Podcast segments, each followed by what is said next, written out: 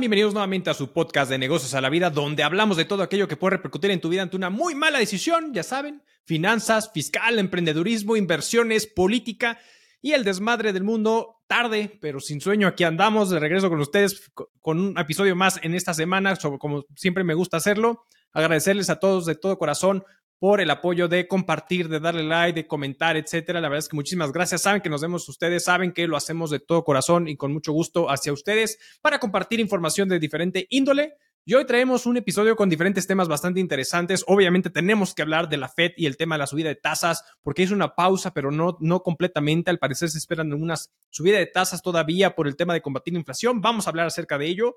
Alsea se despide de este restaurante famoso, El Portón. Ustedes recordarán este restaurante que junto con Beef en su momento formaron parte incluso hasta de Walmart. Ya hablaremos. Alsea le dice adiós al Portón.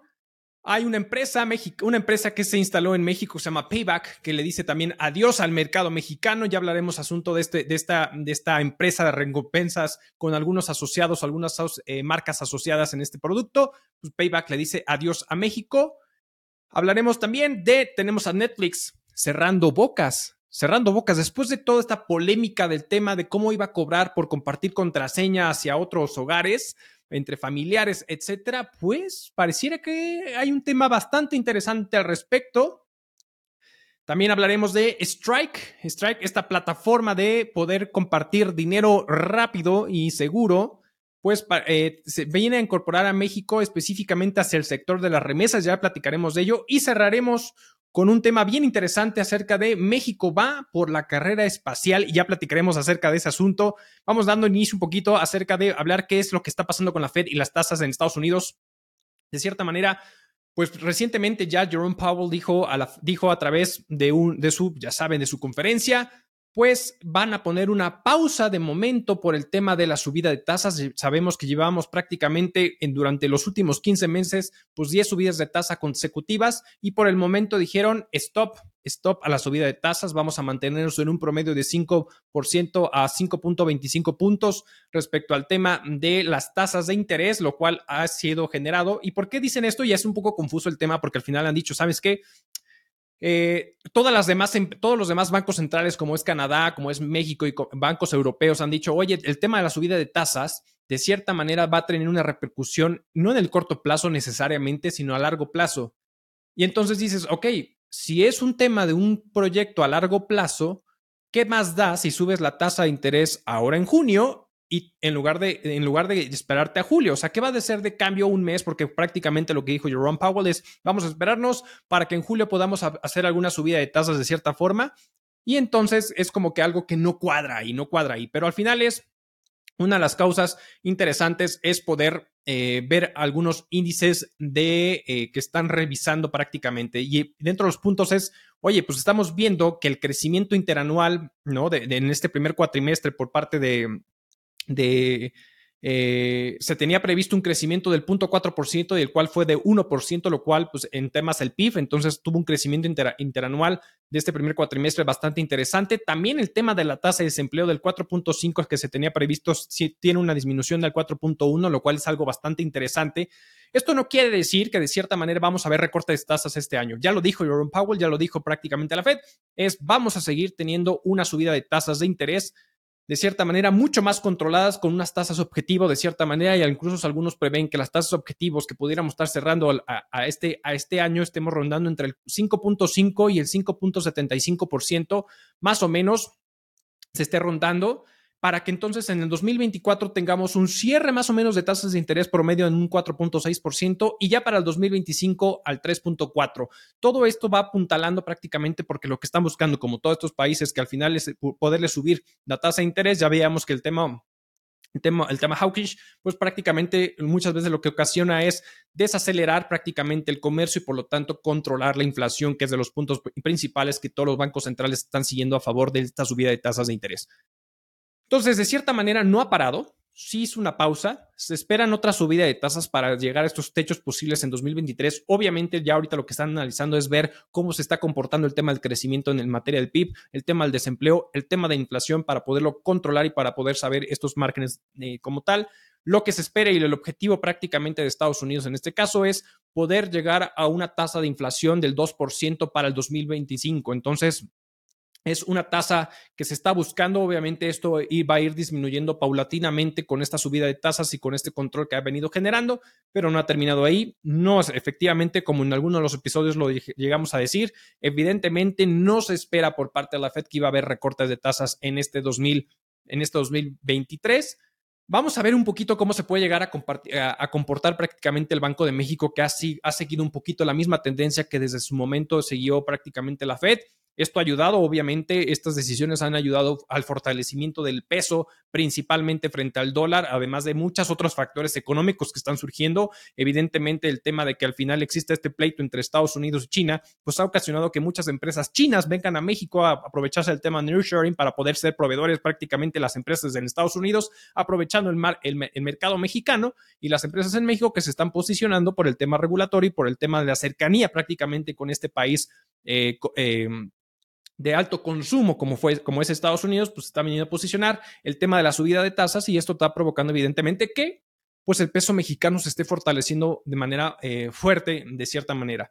Esto no es de todo eh, agradable para muchos otros sectores. Ahorita no me meteré mucho en ese asunto, pero obviamente sabemos que el tema de existen muchas empresas que pudieran estar valuadas en el tema de transacciones en moneda extranjera, específicamente en temas de dólar, y que a lo mejor van a tener una pérdida bastante fuerte financieramente hablando, desde el punto de vista que a lo mejor esas transacciones que pueden llegar a tener en dólares al apreciamiento del peso, no estoy diciendo que esté, que esté mal, simplemente van a tener una afectación económica bastante importante por esta variación en, el, en lo que es eh, en, la parte del RIF, prácticamente en, en en temas de la pérdida cambiar que van a tener y evidentemente a las exportadoras pues van a tener un menor ingreso por el tipo de cambio y obviamente las remesas, las remesas, pues la, la, gente que recibe remesas por el, por el, país vecino de sus familiares, evidentemente ahora en México pues van a tener menos pesos mexicanos, más la inflación, pues obviamente les va a alcanzar menos de cierta forma, ¿no? Pero bueno, esa es prácticamente la posición de la Fed, algo bastante interesante que ya lo veíamos venir, ¿no? ya va a ser un poquito más controlado esta subida de tasas. Y bueno, pues vamos a ver cómo se sigue moviendo el mercado. Esperemos que al final sí esté resultando positivo el control, porque prácticamente lo que están tratando de evitar es que exista una posible recesión económica, como lo hemos visto. Cosa extraña, porque prácticamente en Europa sí dijeron ya estamos, entramos en recesión y más que nada porque al final han visto un decrecimiento en los últimos, eh, eh, en los últimos tres periodos de manera consecutiva. Entonces, es algo que estamos viendo que parecer Europa no le está yendo tan bien en ese asunto, pero bueno, vamos a ver cómo, cómo funciona esta, este asunto. Vamos a otro tema que queremos platicar con ustedes, que es prácticamente que Alsea le dice adiós a este gran restaurante El Portón. Ustedes recordarán, yo recuerdo perfectamente cuando con, mis papás, cuando yo era muy chamacón, este, siempre íbamos a, bueno, no siempre, pero sí llegábamos a ir a, comer a estos restaurantes, ya sabes, el, el Vips y el Portón, eh, cadenas prácticamente como que hermanas de cierta manera, porque siempre había un Portón junto con un Vips, ¿no? Y esta, este, esta cadena del Portón, pues nació prácticamente de una, pues como un restaurante familiar en, en aquellos, en 1978 donde obviamente pues estuvo muy enfocado a la parte de la gastronomía mexicana, ya sabes, el molito y ese tipo de cosas, y pues era un restaurante que pareciera que siempre fue como un poquito la sombra del Vips. O sea, la, realidad es que si bien lo veíamos juntos, a mí personalmente me gustaba el portón. Este, cuando nos llevamos ahí eh, en su momento, me acuerdo que en aquellos ayeres, cuando íbamos con mis, con mis papás, pues a mí me gustaba por alguna extraña razón, a lo mejor me gustaba su, su, comida, este, me gustaba más ir al portón que al Vips, la verdad, ¿no? Entonces, bueno, pues, pareciera que nunca despegó, realmente nunca despegó, después llegó Walmart y compró prácticamente lo que fue Vips y eh, el portón. Y posterior a ello, bueno, pues obviamente lo que buscó Walmart es pues enfocarse al crecimiento de las tiendas, ¿no? Lo que fue Walmart en su momento Superama, Bodega Horrera, y entonces prácticamente dijo, nos vamos a despedir perfectamente de, pues como de este mercado, de este nicho de negocio que fue prácticamente el sector restaurantero, y se lo termina vendiendo al consorcio magnánimo, Grupo Alsea, de, eh, administrador de muchísimos restaurantes, ya sabemos, Burger King, PF Chang's, eh, Starbucks, Domino's, Pizza, entonces entre ellos, y obviamente tenía lo que es prácticamente Vips y el portón. Pero bueno, pues por muchos intentos que buscaron prácticamente despegar al portón con diferentes proyectos, entre ellos crearon como mm, temas, el tema, eh, crearon ahí un, algo que se llama el corazón de barro, la casa del comal, eh, ole mole, prácticamente derivados del impacto de lo que buscaban era y perseguían era prácticamente enaltecer y crecer el tema de la cultura y gastronomía mexicana a través de estos restaurantes. Llega la pandemia y definitivamente los tronó, no fue algo, no funcionó. Entonces, ante, ese, ante esa tronadera o, ese desfalco, de cierta manera, lo que provocó, pues, es que realmente no despegara nunca.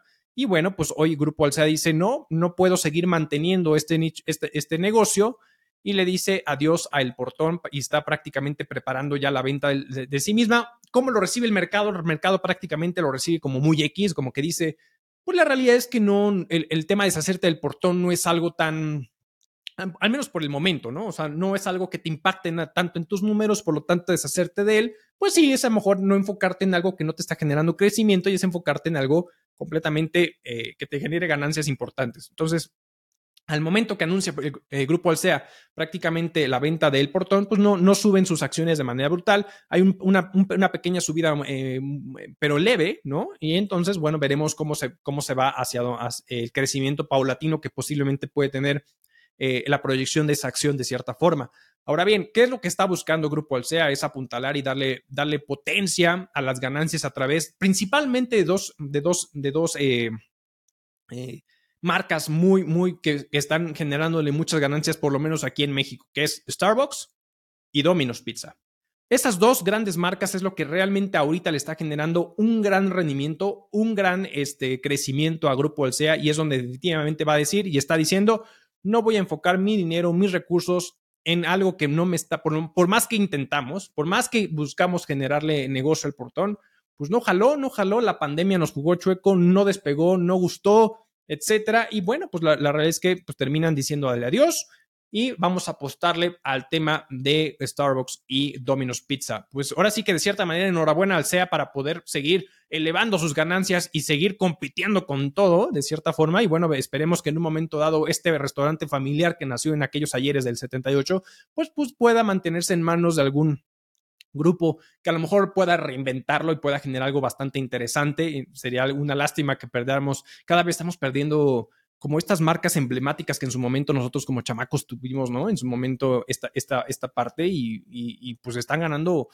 pues las marcas extranjeras ese crecimiento. Pues, qué malinchistas somos, ¿eh? La neta. O sea, la verdad es que está, está muy cañón cómo, cómo, cómo, cómo está sucediendo esa, e, esa situación de Domino's, eh, Starbucks, PF Chang's, eh, en fin. Y digo, yo, yo, consumo, yo he consumido ahí, pero está increíble ver cómo en su, cómo en su, cómo este tipo de lugares que fueron emblemáticos en su momento en nuestro país, pues prácticamente le están diciendo adiós al mercado. Y por ahí en su momento incluso llegaba a, yo a, escuchar una plática, un, podcast de, este, de esta familia que tuvo a esta empresa que se llamaba Eduardos. Ustedes se acordarán, esa empresa Eduardos que cerró ya algunos, algunos ayeres prácticamente todas sus tiendas de esta ropa. Cuando entra, pues prácticamente pues toda la parte de pues toda la marca de Sara y toda esta moda rápida de cierta manera como estas tiendas y pues la terminan dando al traste a este tipo de empresas. Pero bueno, ahora sí que pues, decisiones eh, comerciales, decisiones de inversiones y pues es lo que está generando Grupo Alsea. Enhorabuena y pues que sea lo mejor para todos ahí presentes. Vámonos con otro temita que queremos platicar con ustedes, que es el tema de Payback. Payback se va de México y es que es bien interesante la historia de Payback. Bueno, eh, más o menos interesante, pero es un poco distinto ahí la historia es Alexander Riedegger, prácticamente en su momento junto con Deutsche Lufthansa y Roland Berger, crearon una plataforma prácticamente de royalty o de loyalty eh, para multicompañías. Lo que buscaba en su momento era que a través de este consultor Alexander eh, eh, buscó y se acercó en su momento a Deutsche Lufthansa para poder crear como un programa de, de de loyalty hacia sus consumidores, hacia sus clientes y empezó a ver este tipo de cosas y resultó algo positivo. Entonces, al momento de entender esto, eh, pues se juntan prácticamente y dicen, oye, vamos a proponer algo y que no solamente quede en un tema de recompensas exclusivamente para Lufthansa, vamos a ir un paso más allá, vamos a buscar que sea un tema de recompensas multiempresas, es decir, vamos a acercarnos a diferentes marcas de cierta forma para que podamos buscar recompensas y que al final los clientes se sientan identificados con dichas marcas porque al final están generando una recompensa que al final puedan después volver volver a consumir en dicha empresa, ¿no? Y puedas estar haciendo sus canjes de cierta manera, ¿no? Entonces empieza a generar, empieza a, crear, crecer en Alemania, después se muda a Polonia, después también en Italia, etcétera. Entonces fue ahí creando y en el 2012 llega Payback a México. Entonces, prácticamente cuando llega Payback a México, pues obviamente busca alianzas con diferentes empresas y hasta el día de hoy, las empresas que en su momento, que en su momento ahorita están todavía vigentes con este tema de recompensas, donde prácticamente por cada 10 puntos equivale a un peso en, número ponderado, pues de cierta manera lo que está buscando era, oye, pues por cada compra yo te doy una recompensa, un payback, ¿no? De cierta manera en puntos, mismos puntos que podrás canjear en mi mismo establecimiento o en algunos consorcios prácticamente de los que están afiliados a este sistema de recompensas para que puedas volver a consumir ahí y prácticamente se vuelve una relación estrecha entre el cliente y el, entre este, esta relación entre la marca y el cliente y el consumidor de cierta forma, ¿no? Pero bueno, entonces cuando llega en el 2012 a México y hoy en día las diferentes marcas que hoy sí tienen tema de payback son 7-Eleven, eh, BP, que es gasolinera, Gas Uribe, Soriana, eh, Metro, eh, Metro 7, lo que es American Express y las famosas donas Krispy Kreme. Entonces, todas estas marcas, de cierta manera, pues es tú vas y tienes el tema recompensa de payback donde te dan ciertos puntos que después vuelves a canjear, etcétera, todo lo que ya comentamos. El tema es, pues que esto, toda historia tiene un inicio y toda historia puede tener un final, y este es el final de Payback en México. Entonces, prácticamente deciden cerrar operaciones de Payback en México y ya están incluso llegando prácticamente comentarios y correos electrónicos a todos los afiliados a este programa de recompensas, donde el último día, prácticamente el 31 de julio, es el último día donde las personas podrán generar puntos para poderlos canjear a más tardar el 31 de octubre, dando entonces que a partir del 1 de noviembre ya no hay manera de que tú puedas canjear más puntos, ya no vas a poder tener este sistema de recompensas. Y bueno, seguramente pues e, es interesante y, pues tendrán que prácticamente eh, pues a, gastárselos y, generar pues todo, aprovecharlos esa situación. Entonces creo que es bien interesante que al final la gente entienda que aquellos que tienen prácticamente ese sistema de recompensas, pues hagan uso rápido y pues aprovechen los pocos minutos de vida, ¿no? Y meses de vida que tiene prácticamente este programa. Le dice adiós, se despide después de varios años, ¿no? Y pues ya le dice adiós a México. Es bien interesante porque pues obviamente se va a payback, pero en, algún episodio platicamos de todo lo que están haciendo, principalmente el sector de las aerolíneas, de cómo buscar este tema de recompensas para ganar adeptos, para poder tener esta estrecha relación con su consumidor, con su cliente, con su cliente leal o por lo menos que se vuelva leal con ellos. Entonces, la verdad es que es algo bien, bien interesante. Pero bueno, Payback sí le dice adiós a México y pues se va, se va para siempre y, ahorita es de México, realmente no ha terminado de cerrar todas las operaciones en los demás países, de cierta manera como que pareciera que va a ser un tema paulatino o una reconfiguración, pero por lo menos en México sí se va, entonces, ojo, fechas 31 de julio, último día para poder generar puntos, payback, y a más tardar los vas a poder utilizar el 31 de octubre. Entonces, pues órale, también Cinemex de cierta manera está ahí involucrado, entonces, pues aprovechar, vayan al cine, vayan a ver todas las películas que están ahorita, creo que ahorita está The Flash, este, también están por ahí. La verdad es que ya tiene rato que no voy al cine. Pero, pues vayan a ver, incluso, no sé si todavía sigue la Sirenita, la verdad, y que causó tanto revuelo, pues pueden apoyar ahí un poquito a, Disney con, su, su película. Y bueno, pues vamos a ver prácticamente en qué termina esta situación y pues listo, ni modo, no, no, no, yo creo que ya no prosperó porque también, y ya no prosperó, yo creo que también porque al final muchas de las empresas ya de cierta manera tienen pues sus propios sistemas de recompensas, ¿no? O sea, al final, por ejemplo, luego American Express tiene lo que sus propias recompensas que a través te dicen, oye, pues te regalamos vuelos, tenemos ciertos beneficios de descuento o de bonificación si compras en X, Y, Z restaurantes, o sea, como que ya cada empresa empieza a hacer como convenios con otras empresas de cierta manera para generarte recompensas y entonces pudiera quedar de cierta manera obsoleto que utilices un tercero como es Payback para eh, pues poder generar este tipo de transacciones de cierta forma, ¿no? Entonces, bueno, pues se va de México y ni modo. Ahora sí que a lo que sigue. Vámonos con a platicar acerca de una plataforma de streaming famosísima que es Netflix y pareciera que está cerrando bocas como cierta forma. Netflix es una plataforma de streaming que fue la primera que pegó en su momento. Sabemos que Netflix fue la que le dijo a Blockbuster, te voy a sepultar, ¿no? Cuando Blockbuster en su momento, la historia que estuvo en, esos ayeres de que se le invitaba a formar parte de este tema digital, Blockbuster dijo, no way, José, y entonces Netflix pues prácticamente empezó a ser la primer plataforma de streaming que pegó primero y pegó durísimo. Después de eso ya vinieron toda la hora de plataformas digitales como tenemos Apple TV, Paramount Plus, Disney Plus, Star Plus, HBO Max, que ahora va a ser Discovery Plus o va a ser terminar siendo Max exclusivamente. En fin, una guerra de plataformas durísima que cada quien se está peleando por usuarios, por ganancias, por mejor contenido, por mil y un cosas. Hoy Netflix de cierta manera sigue siendo líder en esa, en esa repercusión en algunos aspectos muy particulares alrededor del mundo, principalmente, sobre todo en Estados Unidos. Entonces, Netflix eh, ha tomado ciertas decisiones a raíz de que empieza a tener esta guerra de streaming, pues ha tomado como ciertas decisiones de decir, oye, pues er, es de las plataformas más caras de streaming que en su momento existía, la que pegó primero, la que tuvo mayores usuarios, y pues empieza a tener pues prácticamente una corretera por el tema de Disney Plus principalmente y HBO Max con contenido a través de Warner Bros. y obviamente Disney estas plataformas que pues, obviamente sintieron paso en la azotea y empezaron a tomar decisiones distintas. Dentro de esas decisiones distintas, que fue también un poquito controversiales, fue el crear un, un, este, ay, se me fue el nombre, una, un acceso a, eh, a menor costo, prácticamente el acceso a la plataforma a través de intercambio, decir, oye, pues sí puedes accesar a mi plataforma por un precio menor, pero lo único que te vas a topar es con anuncios molestos en la plataforma, porque al final lo que va a pagar prácticamente a esos usuarios, pues va a ser la publicidad que le voy a poder vender a otras empresas. Y de cierta manera se le criticó por ese asunto y pegó.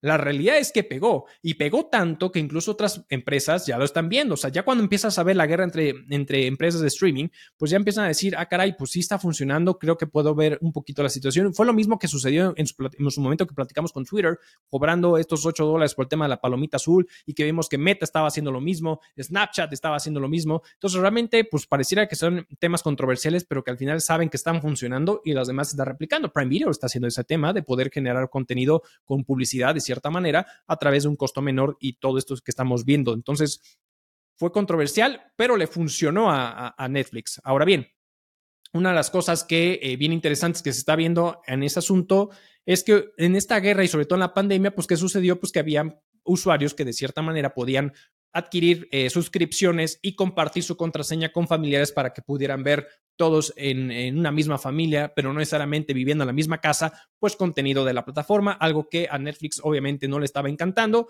y dijo, estoy evaluando la situación y de cierta manera estoy viendo cómo me puede repercutir esta decisión porque siento que voy a perder usuarios si llego a meterlo, pero ni modo, todo sea por las ganancias y entonces empieza a cobrar de manera extra el tema de una suscripción si quieres compartir contraseña a, hacia un, a quien sea, pero al final en un lugar fuera de tu ubicación o de tu núcleo de tu hogar, prácticamente, pues te voy a cobrar extra.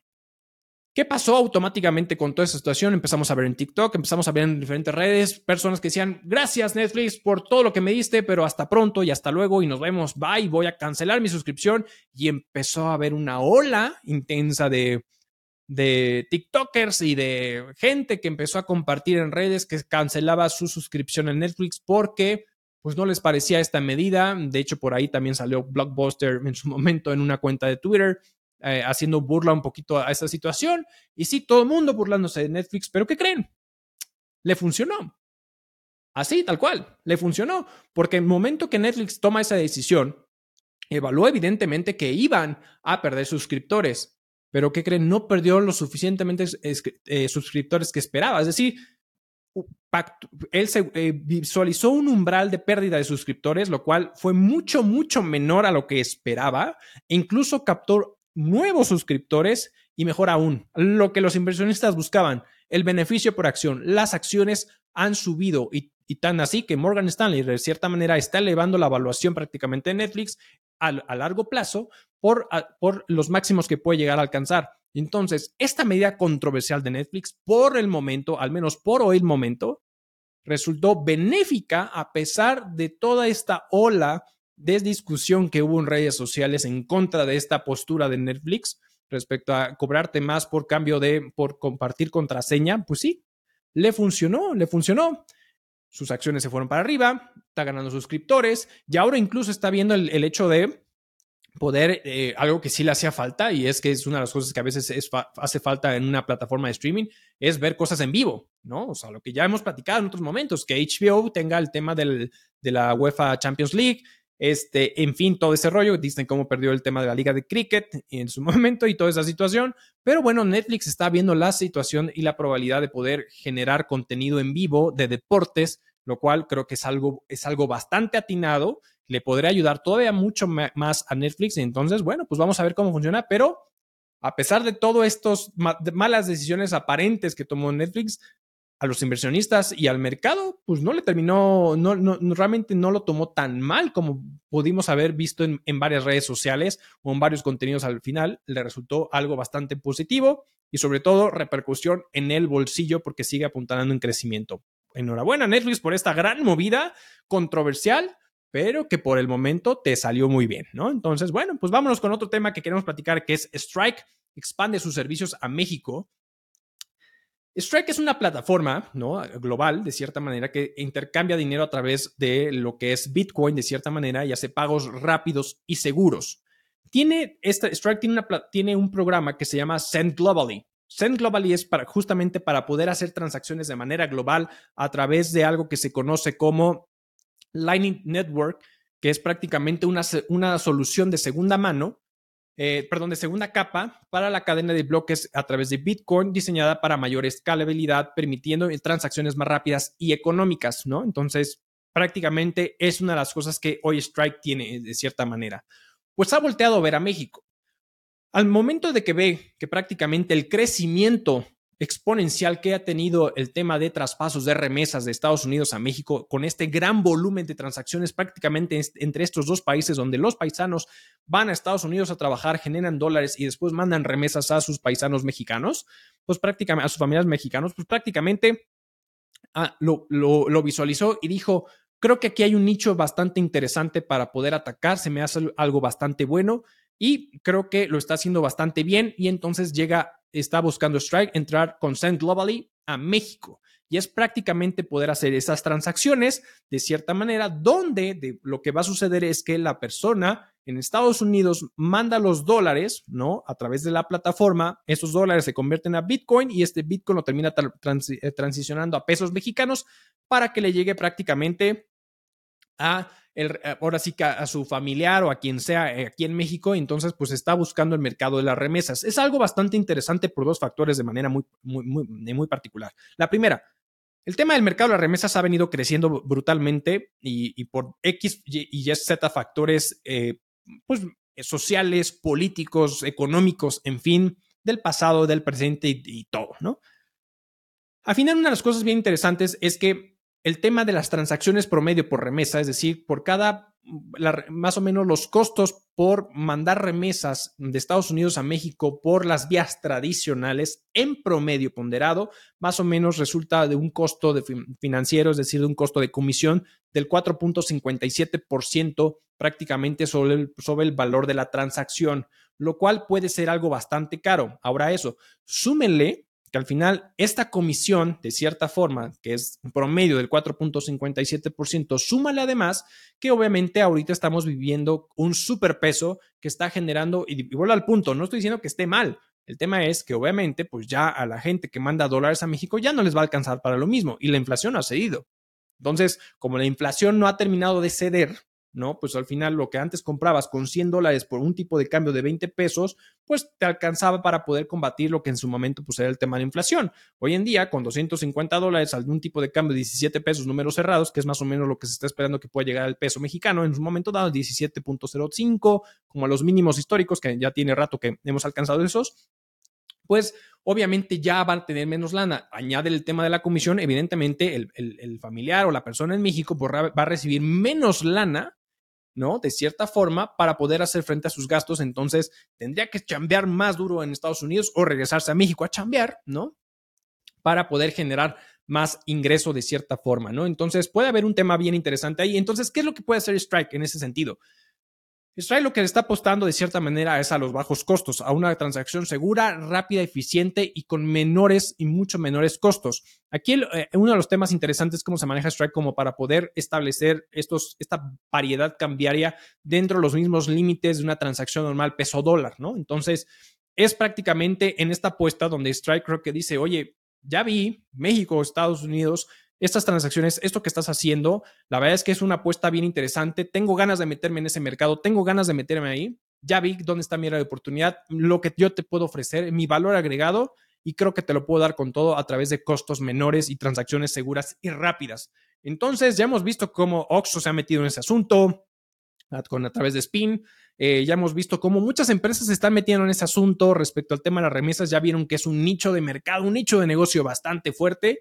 Y pues enhorabuena para Strike, enhorabuena para, para México, para Estados Unidos con, con, esta decisión, porque al final pues le das diferentes oportunidades o diferentes mecanismos o alternativas prácticamente a los paisanos en aquel país para poder mandar dinero a sus familiares en territorio mexicano con diferentes alternativas, buscando lo que mejor les funcione, lo que mejor les convenga a los menores costes posibles, con el mayor rendimiento posible. Entonces, enhorabuena, qué gran movida de Strike, enhorabuena, y pues que vamos a, eh, al siguiente tema para concluir que es el tema, que esto se me hizo algo bastante interesante, porque México quiere ir a conquistar el tema de la industria aeroespacial. Vamos por el tema aeroespacial, ya nos vamos a ver ahí codeando con Elon Musk para el tema de SpaceX, Vamos a ver, vamos a estar generando ahí transacciones con la NASA. Entonces, me parece algo bien atinado y algo bien interesante que quería compartir con ustedes, porque yo no sé si ustedes saben quién es Katia Echazarreta. Ella es la primera mujer astronauta que fue tripulante de la misión Blue Origin NS-21. Ella prácticamente fue de las tripulantes en esa en este carrera aeroespacial, de cierta manera, de, ese, de esa gran misión y bueno, ella mexicana nació en Jalisco, no, ahorita está en Estados Unidos, estudió carrera, este, una ingeniería allá en una universidad de California, en Estados Unidos, pero ella es mexicana, ella, es, ella nació en Jalisco y entonces dice, oye, quiero regresarle este favor a México de cierta manera porque fue mi, es mi país y quiero apuntalar y está haciendo algo bien interesante. Y ella es de las primeras que está diciendo, necesitamos hacer crecer a México en la industria espacial. Necesitamos que México voltee a ver ese sector porque puede tener muchos beneficios bien interesantes, no solamente en la carrera aeroespacial y crear eh, culturas en Marte y ese tipo de cosas, sino que al final el tema espacial ha tenido diferentes beneficios en temas de salud, en tema de tecnología, en tema de crecimiento, en muchas otras cosas de cierta manera. Entonces, ha tomado dos pasos bien interesantes esta, esta Katia. La primera es presentar un proyecto de reforma, principalmente al Congreso, del cual ya fue aprobado. Este Congreso prácticamente es, la, es una reforma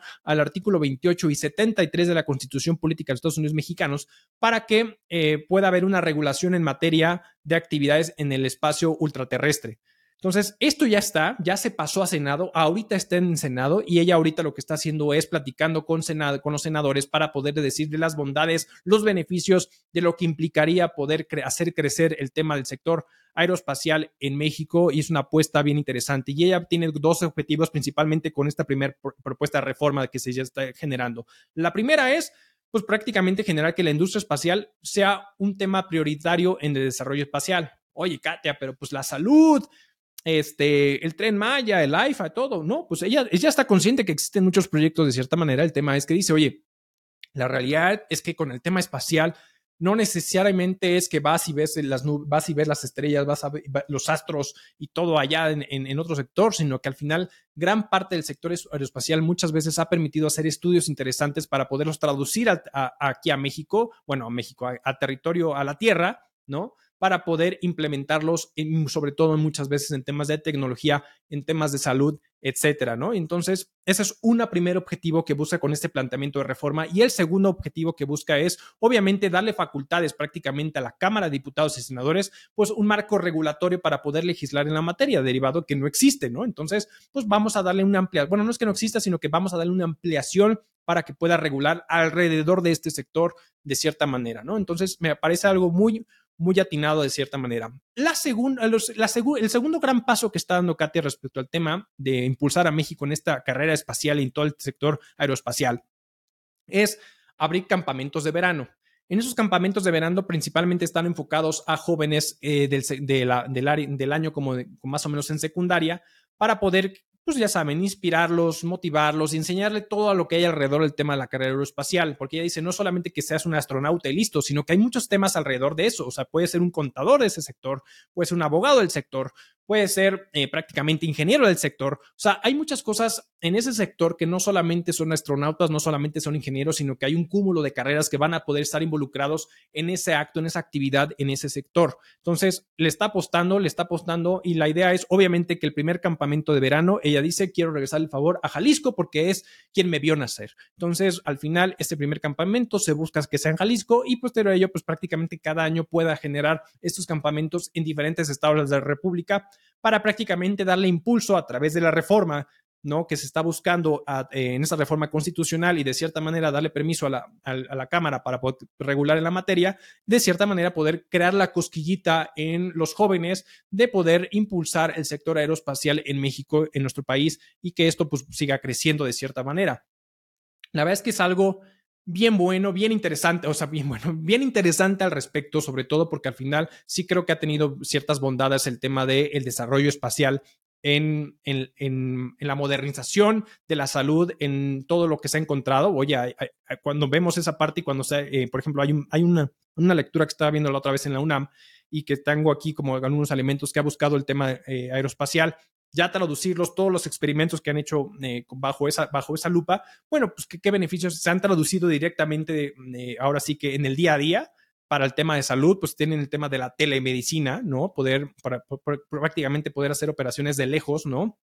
Eh, asistencia para discapacitados, predicción de enfermedades y monitoreo, astronomía desde la Tierra, cirugía robótica, en fin, muchos temas que de cierta manera han ayudado al tema de la salud, ¿no? Al tema eh, con esta situación. Entonces creo que no es algo, tiene lógica lo que dice, entonces como que por si hay algunos que dicen, no, es que ¿por qué nos vamos a enfocar en la carrera espacial cuando hay mil y otras cosas que de cierta manera tienen prioridad? Yo no digo que no, al final el tema socioeconómico que vimos en nuestro país, creo que hay una prioridad importante, pero yo creo que también no es bueno dejar de lado y volvemos de cierta manera, creo que algo eh, es también aprender a especializarnos o saber y conocer en este tema de investigación y desarrollo y no solamente depender, depender de la tecnología del extranjero, de la, del fondeo en investigación y desarrollo en otros países, sino que también México sea ese precursor. Tenemos, creo que, mucho talento mexicano en, en esa área, en investigación, en desarrollo. A veces faltan fondos de cierta manera, temas regulatorios alrededor de esto. Entonces, creo que es una apuesta bien interesante. Felicidades, Katia. Enhorabuena por esta gran apuesta. México va por la carrera aeroespacial